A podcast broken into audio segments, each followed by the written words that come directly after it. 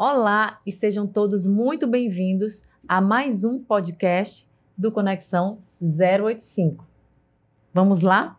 E hoje, assim, lembrando que o nosso podcast fica exclusivamente no YouTube do Conexão 085 e você pode acompanhar aqui todos os cortes no arroba Conexão 085 oficial, tá bom?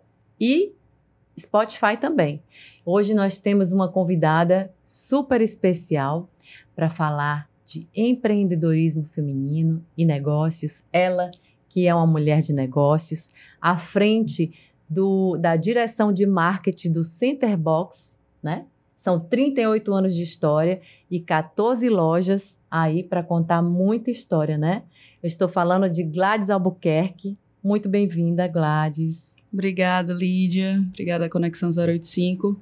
38 anos de empresa, gente. Eu tenho bem menos que isso, tá? Lógico! Mas já tem muita história para contar, né? Dentro desse universo. E eu queria que você dividisse aqui, na verdade, inspirasse a todos que estão aqui nos acompanhando. Sim, muita história para contar, né? Tenho 30 anos, quase 38.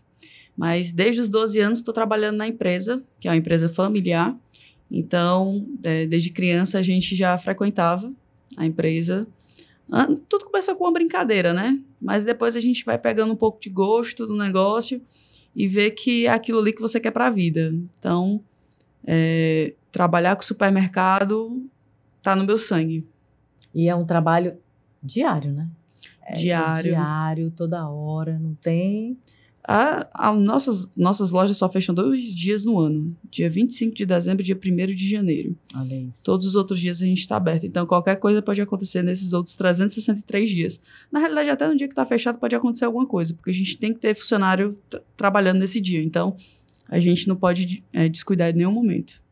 E você falou que você começou aos 12 anos de idade, né, se introduzindo nesse meio, junto com seu pai, com a sua irmã e a sua mãe, não é isso? Exato. E assim, como é que foi essa transição? Como é que você é, decidiu que não é isso? Porque às vezes a pessoa toma a decisão de não ir seguir o mesmo caminho da empresa junto com a família, né? Não, quero seguir um outro rumo. Mas você decidiu que era isso e abraçou a causa.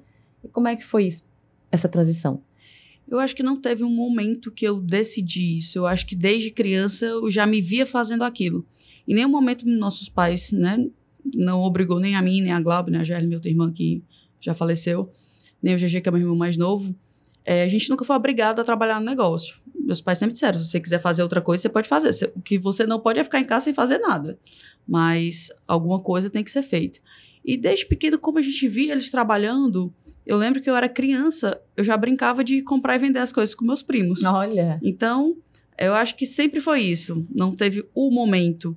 Então, eu, quando eu era adolescente, eu comecei a ter responsabilidades dentro da empresa, ter que ir, né, realmente com o compromisso de ter que fazer essa atividade.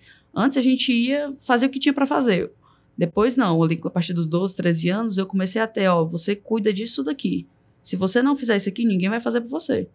Então aí a gente começa a ter um pouco mais de responsabilidade, né? Quando foi na época de faculdade, eu já passei a, a ir mais tempo. Acho que no meio da minha faculdade eu fiz administração. No meio da faculdade eu migrei o curso para a noite e passei aí o dia todo. Que foi justamente quando a minha irmã do meio faleceu, uhum. há nove anos atrás. Então foi um, um passo muito importante na nossa vida. Assim, eu digo que foi uma, um marco de amadurecimento na minha vida pessoal e profissional, porque depois que ela se foi, é... calma aí, que o negócio é nosso e a gente tem que cuidar. Então, eu e a Glauber, que é a minha irmã mais velha, a gente ficou muito mais responsável pelo negócio.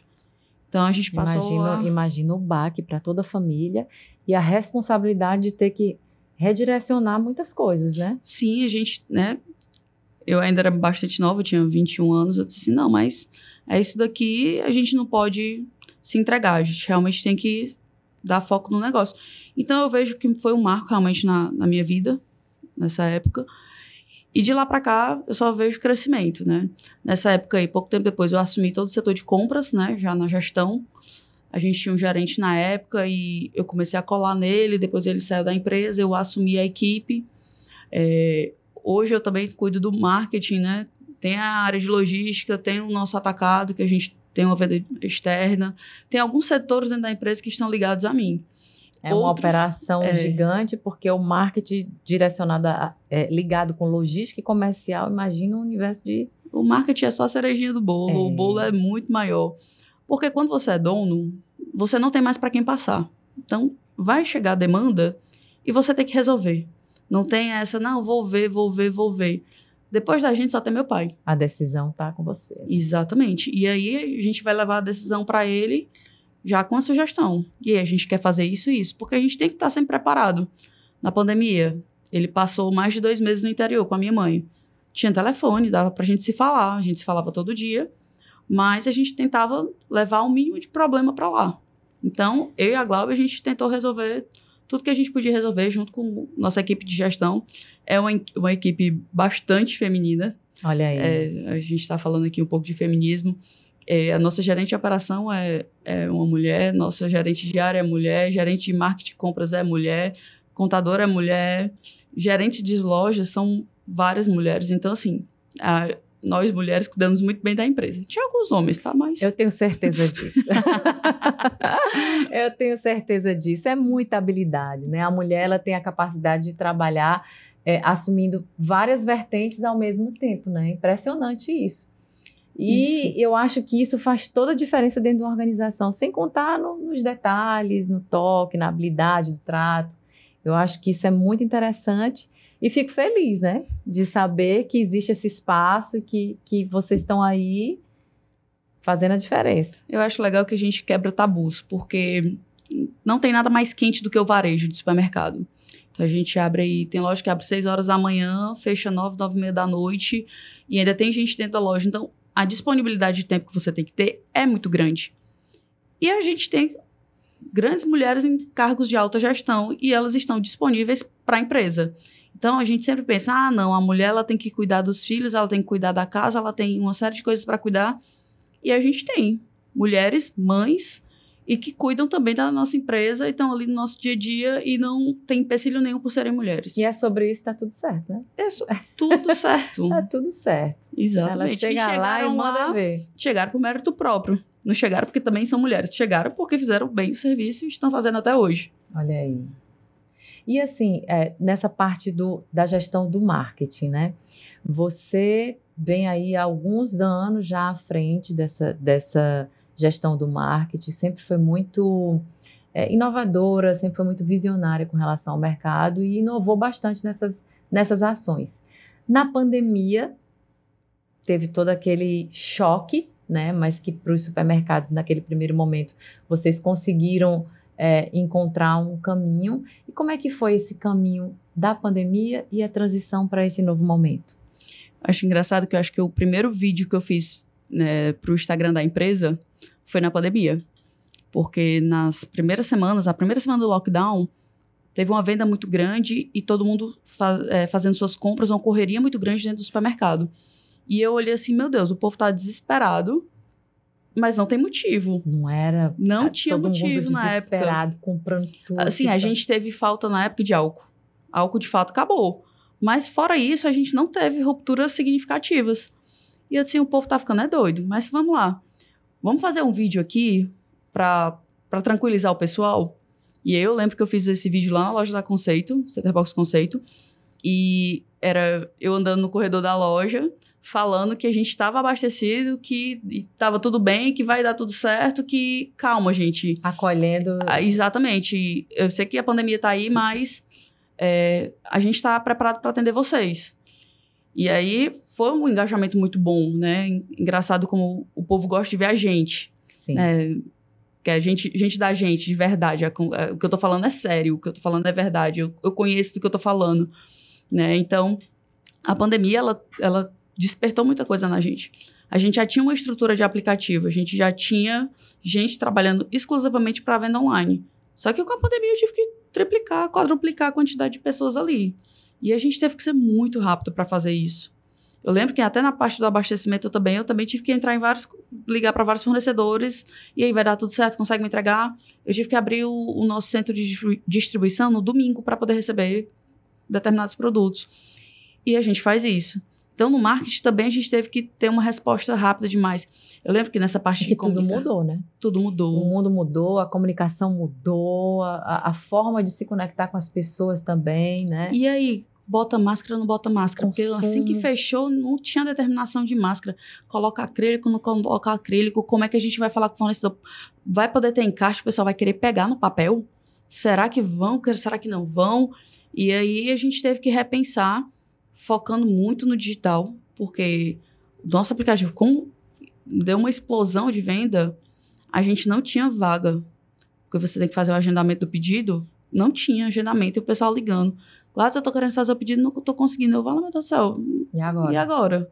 Mas graças a Deus a gente aprendeu bastante. Eu acho que a pandemia ela trouxe muita coisa boa, Boa também, né? né? Claro que o custo foi muito alto, mas a gente tem coisas a aproveitar desse momento tão difícil, É né? como a gente estava conversando, né? As oportunidades também surgiram para as pessoas que foram lá e abraçaram, né? Exatamente, fazer uma limonada, né, desse limão. Exatamente. Enquanto uns choram, outros vendem lencinho, é muito clichê, mas é isso mesmo. né? Ave Maria, É isso com mesmo, certeza. é por aí. E eu acho que, que essa forma da mudança né, do, da, do consumidor, o consumidor mudou muito seus hábitos, né? E aí vocês também vieram nessa adaptação, o varejo também acompanhando essa adaptação. Isso para você também foi, foi tranquila essa evolução? Nada é da noite pro dia. Então a gente consegue ir mudando de acordo com que o povo também vai mudando. Às vezes a gente instiga a própria mudança junto com um parceiro comercial. Mas o que eu acho que a gente tem que fazer cada vez mais é ser ágil. Porque o varejo, ele não aceita é, você perder tempo, ser devagar. Tudo é muito quente, tudo é para ontem. Então, se um concorrente fez uma coisa e eu demorar muito para fazer, eu vou ficar fora. Se eu fizer, quando menos espera, eu tô vendo o meu concorrente também me copiando. Se eu for me incomodar com isso, eu não faço outra coisa da É vida. Então eu tenho que cuidar do meu e fazer o que é Exatamente. melhor para o meu cliente, para o meu negócio. Se isso aqui vai dar certo para mim, vamos testar. E às vezes a gente testa e às vezes dá errado, mas às vezes dá certo. Aliás, Gladys, essa aí é uma dica que vale não só para esse seu segmento, eu acho que vale para um todo, né? Você tem que olhar para o seu, você tem que focar no seu. Enquanto as pessoas estão lá preocupadas no que, no que você está fazendo ou deixar de fazer, não importa, deixa. Constância. É devagar e sempre, né? E eu acho que isso aqui, o que você falou é muito importante. Né? Até para as pessoas que estão nos ouvindo, né? Porque Com acho que certeza. Outra coisa que eu acho super importante é você aprender com seus erros. Então, se você testou e não deu certo, por que, que não deu certo? Às vezes a ideia é boa, a execução que não foi boa. Teve algum empecilho que fez com que aquela ideia não desse certo. Então, analisar o fracasso também. Para a gente entender e tentar corrigir e fazer de novo. E fazer melhor, cada vez melhor. Porque se a gente for achar que a gente vai reinventar uma roda, vai ter uma grande descoberta, eu vou, vou inventar o iPhone, poucas pessoas vão, É, vão ter aí. essa capacidade. Mas se a gente pega uma, uma situação e consegue aprimorar, aperfeiçoar, a gente consegue fazer o melhor do nosso, nosso dia a dia, né? Muitos negócios têm sucesso porque eles sabem fazer o feijão com arroz muito bem feito. Isso. Teve uma época aqui que tinha um bar na cidade que era muito conhecido porque a cerveja era gelada. Sei demais. Não é óbvio, não, que a cerveja de um bar tem que ser gelada, Sim, mas ele era conhecido por isso. ele fez o marketing em cima disso, né? Também, né? É. Porque é aquela canelinha de pedreiro Né? deu sede. Mas é, deu sede mesmo. Então vamos beber água, né? Vamos, vamos É, hidratar. Água hidrata, Água né? hidrata. Mas essa coisa que você falou sobre o erro, isso é, um, isso é muito certo, né? Eu acho que as pessoas também, tanta pressão, tanta, tanta coisa, né? Tanta mudança, que as pessoas também estão tendo a necessidade de, de parar um pouquinho, respirar e se permitir errar. Porque se a gente não erra, a gente não, não busca a excelência, não acerta, Outra, né? nada vai estourar do dia para noite. Tem uma É isso aí. construção aí no caminho. Então, não é porque você, ah, hoje eu quero montar um negócio e aí abrir no primeiro mês eu quero que dê lucro. Calma, cara. Para dar lucro no primeiro mês é muito difícil. Você tem que construir, você tem que investir dinheiro, você tem que investir tempo para que aquele negócio venha te rentabilizar.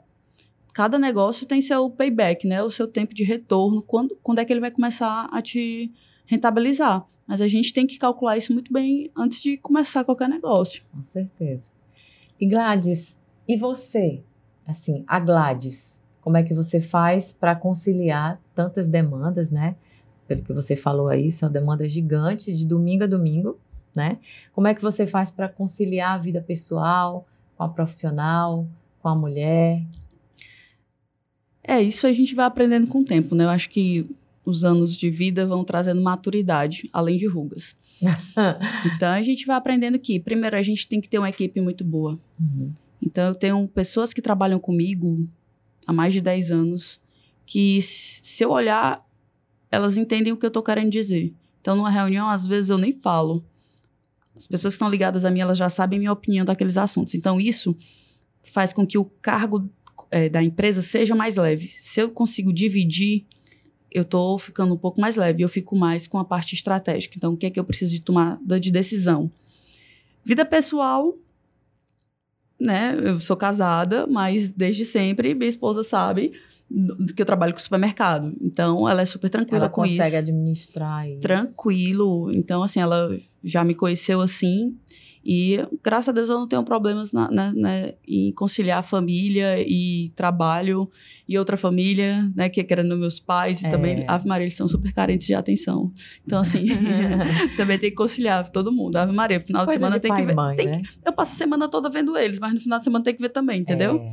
Aí é e, e não vá não pra ver, né? Exatamente. E não vá não. Comigo é do mesmo jeito, viu? É. Não, não tem esse negócio, não. É toda família que eu acho que é assim, Exato. né? Os pais da gente merecem, né? É, exatamente. Merecem nossa atenção, né? Total, os bichinhos. É, eu, eu fiz uma faculdade, depois eu entrei no MBA, já fiz um segundo MBA, já tenho que pesquisar alguma coisa, porque eu fico pensando, se eu parar muito tempo, é, o que é que vai acontecer? Eu, eu sinto que eu vou ficar atrasada. Então a gente também É tem que a arranjar. busca constante, né? Por Exato. aprendizado. Tem que arranjar um tempinho para você estar se renovando. É isso aí. Ah, mas você vai fazer um outro MBA ou um outro curso? Não sei, mas eu tenho que trazer alguma coisa que me faça pensar, me faça parar para estudar, porque eu acho que até o ato de estudar abre a nossa cabeça. Às vezes não é Sim, nem o que você está certeza. estudando, mas o ato de você estar num ambiente escolar, digamos assim, já traz muita, muito benefício.